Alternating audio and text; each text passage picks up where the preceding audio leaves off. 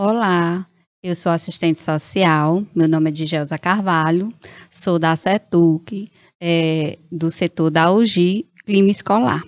Então, hoje a gente vai falar de organizar o tempo. Que tempo é esse? O tempo de estudo, porque o principal é, é, é, fator seria o planejamento, que é uma parte essencial durante a organização do estudo. Ah, mas antes de tudo, eu quero lembrar a vocês, né, que cada pessoa tem um ritmo, cada pessoa tem uma forma única e como também de estudar, de organizar seu tempo. Muitos me perguntam: ah, mas quanto tempo eu devo estudar durante o dia? Cinco horas por dia é essencial? É muito? Não, vou logo falando.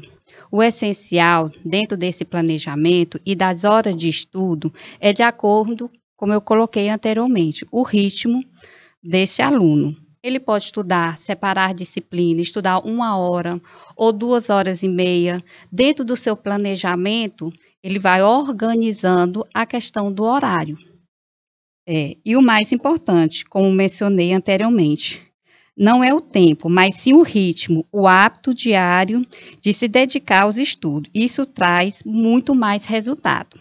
Então vamos lá. Vou colocar aqui algumas dicas como organizar seu tempo na hora do estudo?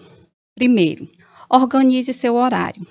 Isso é importante, porque a grande maioria dos alunos, é o que acontece, estuda um turno na escola e o outro ele tem um horário livre, individual, que ele pode mesmo se organizar. Então, o horário, ele é muito importante. Eu sempre friso também, que é interessante, bom, se eu estudo pela manhã, eu chego em casa lá pela uma ou duas horas, descanso, e aí eu começo meus estudos às três horas da tarde. Então a gente tem que seguir aquele ritmo durante a semana.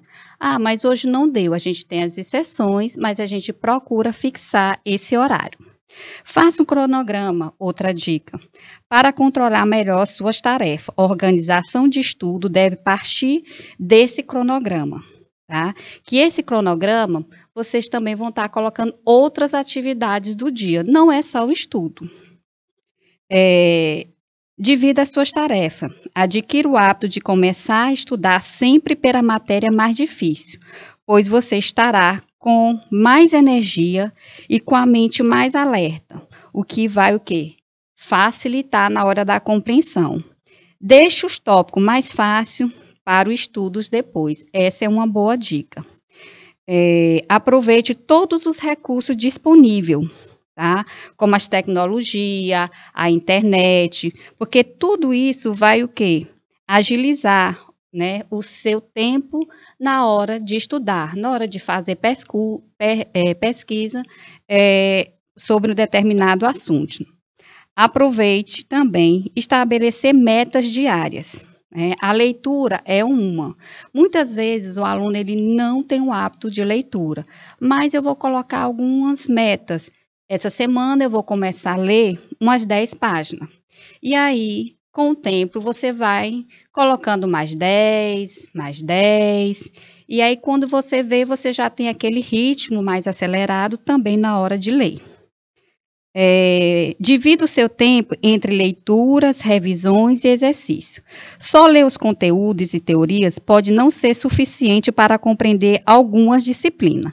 Para melhor seu rendimento, é preciso segmentar as horas de estudo de acordo com cada atividade que será realizada é, porque certas matérias podem tomar mais tempo do que a outra. Além disso, não separar um período para exercício e revisão tende a prejudicar a compreensão o que foi estudado. Inclua também momentos, né, de lazer, de descanso. O aluno ele fica, planeja, ele faz o seu estudo na sua vida diária, mas ele tem que entender que ele também pode descansar, ter seu horário para a mente relaxar. Então, espero que vocês tenham compreendido a importância do hábito diário de estudo, muito mais que uma relação ao tempo diário. Espero também é, que minhas orientações ajudem a aproveitar melhor seu tempo. Lembre-se que não existe regras únicas como o assunto é aprendizado.